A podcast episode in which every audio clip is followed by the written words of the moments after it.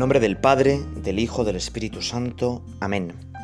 Oh cruz fiel, árbol único en nobleza, jamás el bosque dio mejor tributo, en hoja, en flor y en fruto. Dulces clavos, dulce árbol, donde la vida empieza, con un peso tan dulce en su corteza. Cantemos la nobleza de esta guerra, el triunfo de la sangre y del madero, y un redentor que en sangre en trance de cordero, sacrificado en cruz, salvó la tierra. Dolido mi Señor por el fracaso de Adán que mordió muerte en la manzana, otro árbol señaló de flor humana, que reparase el daño paso a paso. Y así dijo el Señor, vuelva la vida, y que el amor redima la condena. La gracia está donde la pena, y la salud naciendo de la herida oh plenitud del tiempo consumado, del seno de Dios Padre en que vivía, ved la palabra entrando por María en el misterio mismo del pecado. ¿Quién vio en más estrechez gloria más plena, y a Dios como el menor de los humanos? Llorando en el pesebre pies y manos, le faja una doncella nazarena. En plenitud de vida y de sendero, dio el paso hacia la muerte porque él quiso. Mirad de par en par el paraíso, abierto por la fuerza de un cordero. Vinagre y sed la boca apenas gime, y al golpe de los clavos y la lanza, un mar de sangre fluye, inunda, avanza, por tierra, mar y cielo, y lo redime. Ablándate, madero, tronco abrupto, de duro corazón y fibra inerte Doblégate a este peso y a esta muerte que cuelga de tus ramas como un fruto. Tú solo entre los árboles crecido para atender a Cristo en tu regazo. Tú el arca que nos salva, tú el abrazo de Dios con los verdugos del ungido. Al Dios de los designios de la historia, que es Padre, Hijo y Espíritu, alabanza, al que en la cruz devuelve la esperanza de toda salvación, honor y gloria. Amén. Bueno, pues no me he equivocado. Hoy no estamos en Viernes Santo, pero de alguna manera todos los días es Viernes Santo y Domingo de Resurrección. Seguramente va a estar escuchando esta meditación en septiembre y la iglesia en septiembre también se acuerda de la pasión. De manera muy especial, el 14 de septiembre pensamos en la cruz de Cristo y el 15 en Nuestra Señora de los Dolores. Y es que en Semana Santa hay como tantas cosas que no se pueden celebrar todas a la vez. Y la Iglesia algunas fiestas las saca fuera para que las repensemos. Y así, por ejemplo, en septiembre pues pensamos en la cruz en la cruz de Jesucristo y en nuestra cruz. Y pensamos en María como mediadora, como intercesora al pie de la cruz. Y le pedimos a la Virgen que también seamos corredentores. Y empezaba diciendo que hoy también es Viernes Santo, porque los acontecimientos centrales de nuestra redención ocurrieron una vez, pero su eficacia se prolonga a lo largo de toda la historia es como un acontecimiento que ha cambiado la historia.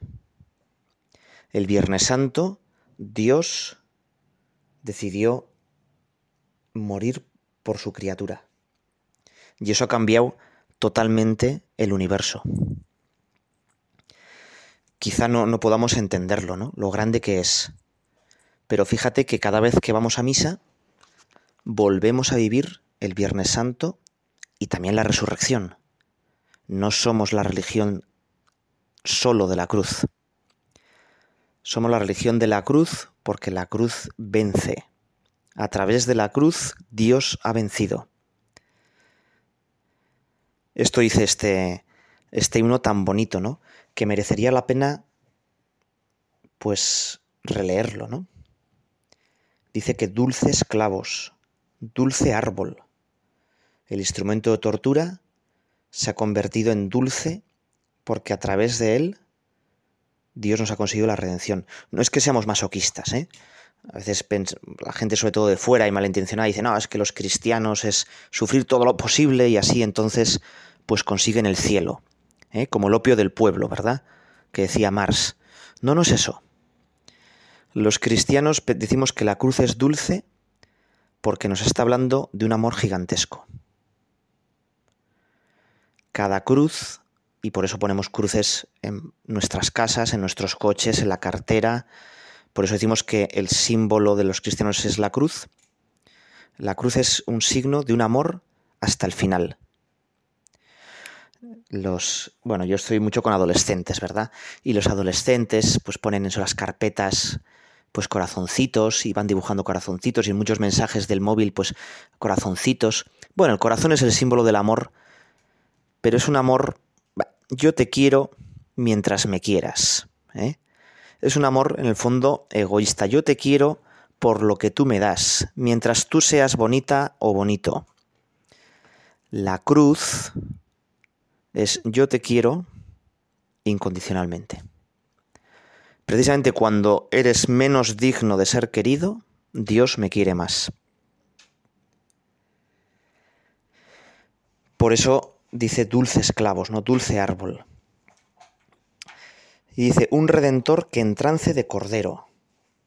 ¿eh? Un redentor que los judíos le esperaban como un león rugiente que iba a machacar a los romanos, que iba a establecer un gran dominio, y es un cordero que se deja hacer. La siguiente estrofa, dolido mi Señor por el fracaso de Adán, ¿verdad? Adán, pues pensaba que Dios era poder, era mandar, era un yo gigantesco. Y ante eso, como tantos otros ateos, pues tiene que rebelarse. Para ser libre, para ser poderoso, Dios me estorba. Y precisamente el nuevo Adán, que es Jesucristo, es lo contrario. Frente al yo, siempre dice nosotros. Frente al poder, dice servir y por eso lava los pies.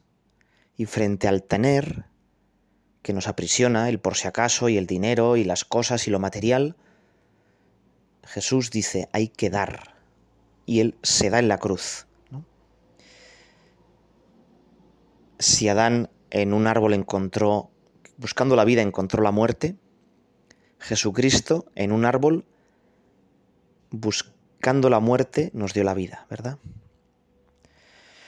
Bueno, pues empezamos hoy con este himno tan bonito porque vamos a, seguir con el Evangelio que estamos leyendo de San Mateo y precisamente hoy hablamos de Pilato, el juicio de Jesús y de Pilato. Pocos personajes pues han sido tan controvertidos, ¿no? Pilato que quería hacer el bien, que intentaba ser honrado y honesto y acaba siendo malo. Vamos a comenzar leyendo el Evangelio de San Mateo, el capítulo 27. Al amanecer del nuevo día, los jefes de los sacerdotes y los ancianos del pueblo tomaron el acuerdo de matar a Jesús. Lo llevaron atado y se lo entregaron a Pilato el gobernador. Entretanto, Judas, el que lo había entregado, al ver que habían condenado a Jesús, se llenó de remordimientos y fue a devolver las treinta monedas de plata a los jefes de los sacerdotes y a los ancianos diciendo, He pecado entregando un inocente. Ellos le contestaron, Eso es asunto tuyo y no nuestro. Judas arrojó entonces el dinero en el templo. Luego fue y se ahorcó. Los jefes de los sacerdotes recogieron aquellas monedas y dijeron, Este dinero está manchado de sangre no podemos ponerlo en el cofre de las ofrendas. Así que acordaron emplearlo para comprar un terreno conocido como el campo del alfarero y destinarlo a cementerio de extranjeros. Por esta razón, aquel campo recibió el nombre de campo de sangre, que es el que ha conservado hasta el día de hoy. Así se cumplió lo dicho por medio del profeta Jeremías. Tomaron las treinta monedas de plata, que fue el precio de aquel a quien tasaron los israelitas, y compraron con ellas el campo del alfarero, de acuerdo con lo que el Señor me había ordenado. Jesús compareció ante el gobernador, el cual le preguntó, ¿Eres tú el rey de los judíos? Jesús le contestó, Tú lo dices. Y ya no habla más, a pesar de que los sacerdotes y los ancianos no dejaban de acusarlo. Pilato le preguntó, ¿No oyes lo que estos están testificando contra ti? Pero Jesús no le contestó ni una palabra, de manera que el gobernador quedó muy extrañado. En la fiesta de Pascua, el gobernador romano solía conceder la libertad a un preso, el que la gente escogía. Tenía que el momento un preso famoso, llamado Barrabás. Viendo reunido al pueblo, Pilato preguntó, ¿A quién queréis que ponga en libertad? ¿A Barrabás o a ese Jesús a quien llaman Mesías? Y es que sabía que a Jesús lo habían entregado por envidia. Mientras el gobernador estaba sentado en el tribunal, su esposa le envió este recado. Ese hombre es inocente. No te haga responsable de lo que le suceda. Esta noche he tenido pesadillas horribles por causa suya. Pero los jefes de los sacerdotes y los ancianos convencieron a la gente para que pidiera la libertad de Barrabás y la muerte de Jesús. El gobernador volvió a preguntar, ¿A cuál de estos dos queréis que conceda la libertad? Ellos contestaron, A Barrabás. Pilato les dijo, ¿Y qué queréis que haga con Jesús, a quien llaman Mesías? Todos contestaron, Crucifícalo, crucifícalo. Insistió Pilato. ¿Cuál es su delito? Pero ellos gritaban cada vez con más fuerza. Crucifícalo, crucifícalo. Pilatos, al ver que nada adelantaba, sino que el alboroto crecía por momentos, mandó que le trajeran agua, y se lavó las manos en presencia de todos, proclamando, Yo no me hago responsable de la muerte de este hombre, allá vosotros. Y todo el pueblo, a una, respondió, caiga su sangre sobre nosotros y sobre nuestros hijos.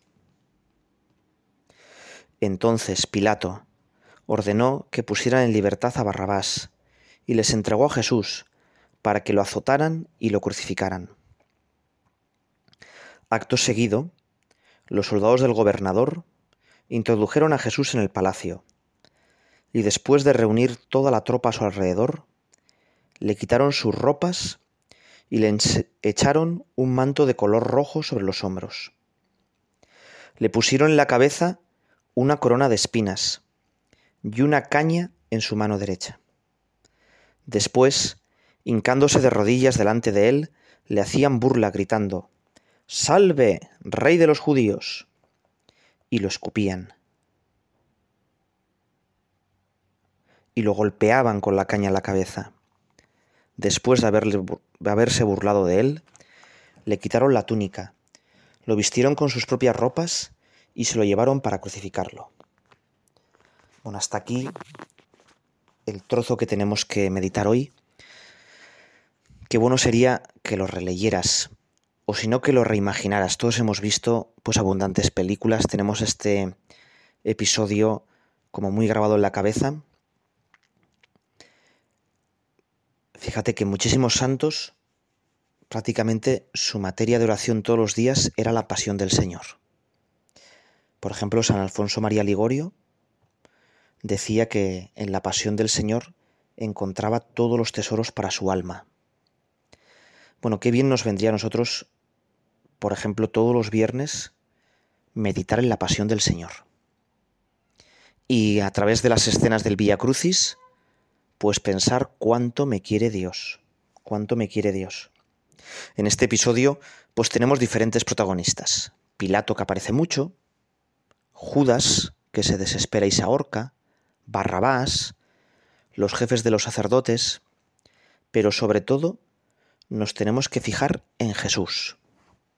En Jesús valiente, que dice que es el rey de los judíos y que ya no habla más, y que sufre en silencio por ti y por mí. El gran protagonista es Jesús que quiere sufrir todo esto. Si has visto la escena de la pasión de Mel Gibson, de los azotes, la flagelación, es terrible, ¿verdad? Son diez minutos que quitan el aliento. Es una de las cosas más sangrientas que yo he visto en una pantalla, ¿no? Cuando la estrenaron, pues fuimos un montón de la parroquia a verla al cine y, la gente se tapaba los ojos, ¿no? Porque era... Y hubo bastantes, pues sobre todo señoras, que empezaron a llorar, a sollozar, ¿verdad? Y es que no nos damos cuenta lo cruel que fue la pasión de Jesús. El problema es que esos sollozos pues luego se queden en lágrimas estériles, en lágrimas de cocodrilo. Que meditemos la pasión y que eso se traduzca en que yo quiera mejorar, en que yo odie el pecado, en que me dé cuenta que ese pequeño acto que para mí no importa nada, a Jesucristo le costó tantísimo. Y que yo muchas veces soy un desagradecido, que peco y peco una y otra vez, confiando en que Jesús con su misericordia me va a perdonar, sin darme cuenta cuánto le cuesta a Jesús mis pecados. Cuánto le cuesta a Jesús que yo una y otra vez peque. Por eso de meditar la pasión, sobre todo tiene que salir nuestro arrepentimiento. Hoy aquí, Jesús, quiero decirte que no quiero pecar más, que quiero ayudarte en tu pasión. No quiero ser como esa multitud que contemplaba tus dolores y no hacía nada. Contemplaban cómo sufrías y sus corazones seguían fríos. Yo no quiero ser así.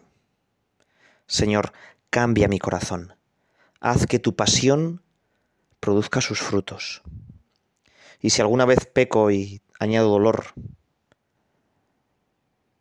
pues que no me desespere como Judas, sino que como Pedro llore a tus pies, confíe en tu misericordia y siga adelante.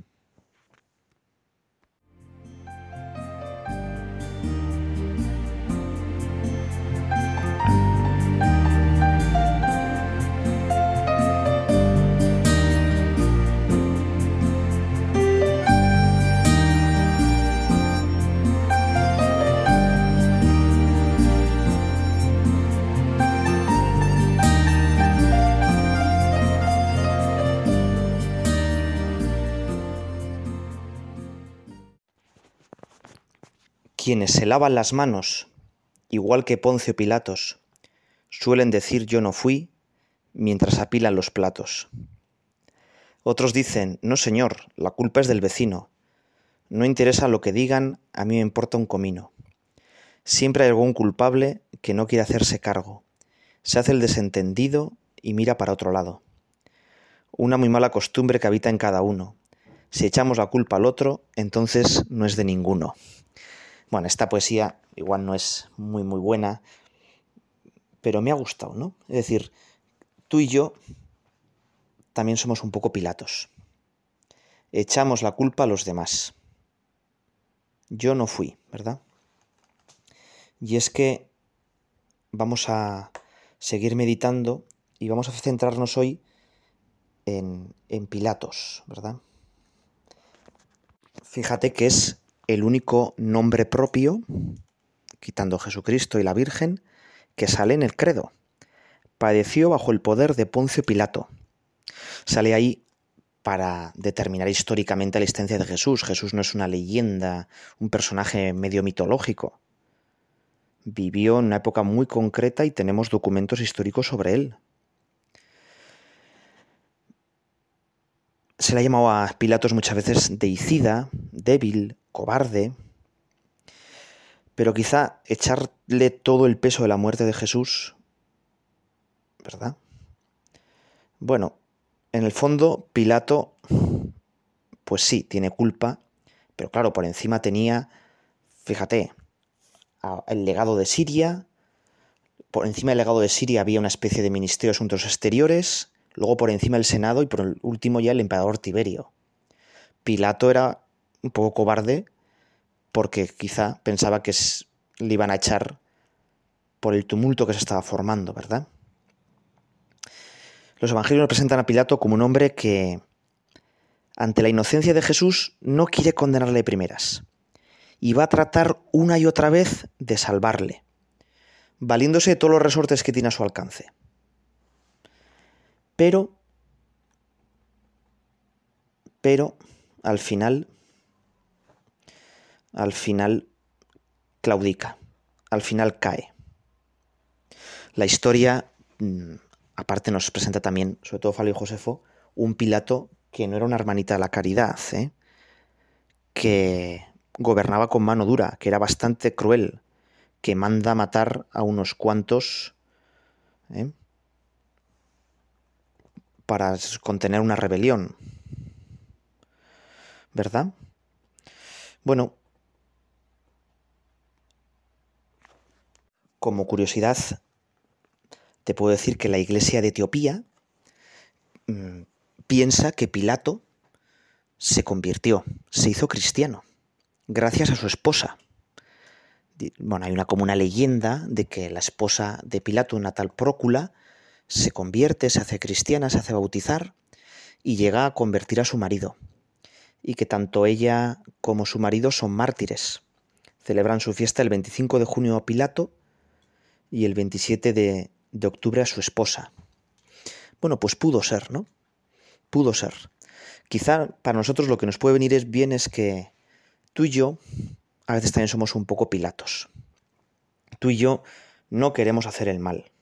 Sabemos bastante bien lo que tenemos que hacer.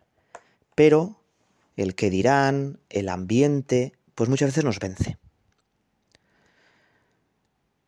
Y eso lo vemos pues muy fácil en otras personas y vemos como pues muchos jóvenes pues se dejan influenciar, y no son capaces de tener personalidad propia y el ambiente les puede, ¿no?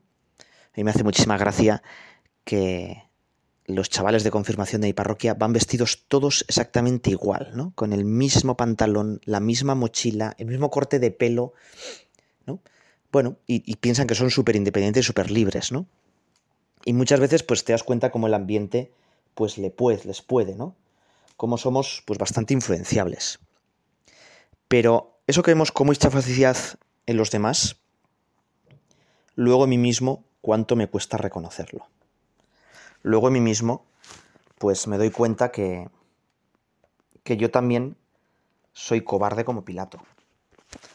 Y como Pilato, pues no quiero hacer el mal, pero acabo haciéndolo.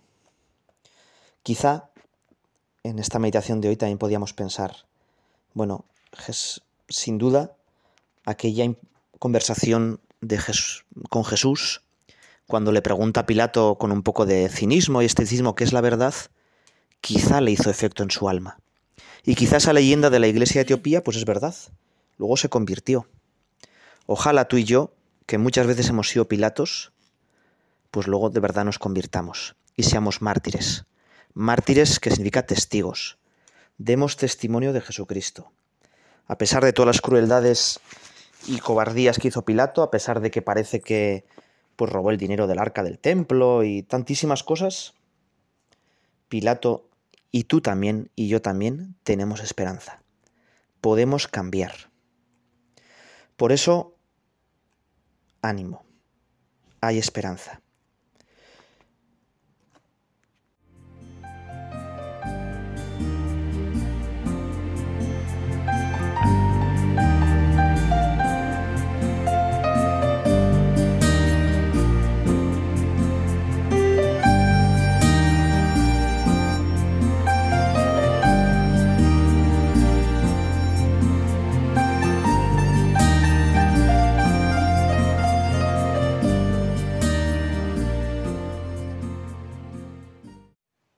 Vamos a acabar nuestra meditación, podíamos mirar a Judas, podíamos mirar a los sumos sacerdotes, a Barrabás,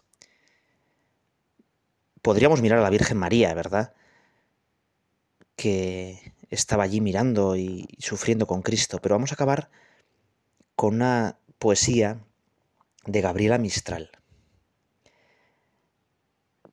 Desde pequeña esta escritora chilena, que recibió el Premio Nobel de Literatura, no se olvidó de sus raíces cristianas, se acercó a la Biblia, y la Biblia se convirtió en un referente para su vida y para su obra. Dedicó unos hermosos versos en los que se exponen la auténtica esencia de la imagen de Jesús. Dice así, ¿De qué quiere usted la imagen? preguntó el imaginero.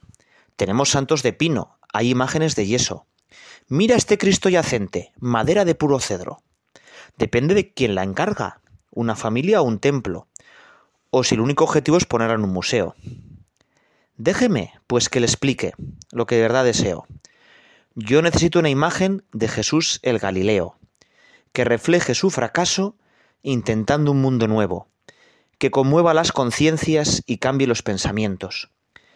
Yo no la quiero encerrada en iglesias y conventos, ni en casa de una familia para presidir sus rezos. No es para llevarla en andas cargada por costaleros.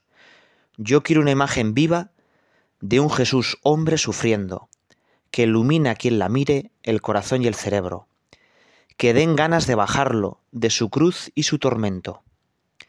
Quien contemple esa imagen no quede mirando un muerto, ni que con ojos de artista solo contemple un objeto, ante el que exclame admirado que he torturado más bello. Perdóneme si le digo, responde el imaginero, que aquí no hallará seguro la imagen del Nazareno. Vaya a buscarla a las calles, entre las gentes sin techo, en hospicios y hospitales, donde haya gente muriendo, en los centros de acogida en que abandonan a viejos, en el pueblo marginado, entre los niños hambrientos, en mujeres maltratadas, en personas sin empleo.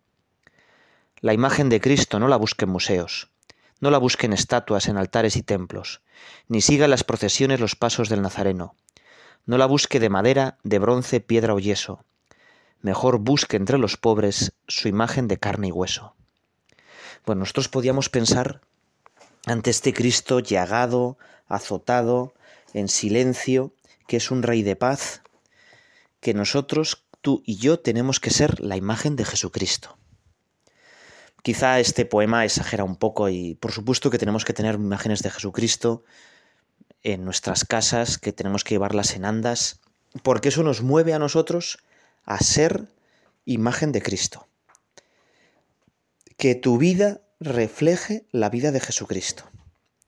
Y por eso queremos cerrar esta meditación diciendo, Señor, yo no quiero ser Pilato, no quiero ser tampoco Barrabás, que no sabemos qué pasó después con él, ¿no? Que quizá desengañado de su reino terreno, se convirtió al reino eterno.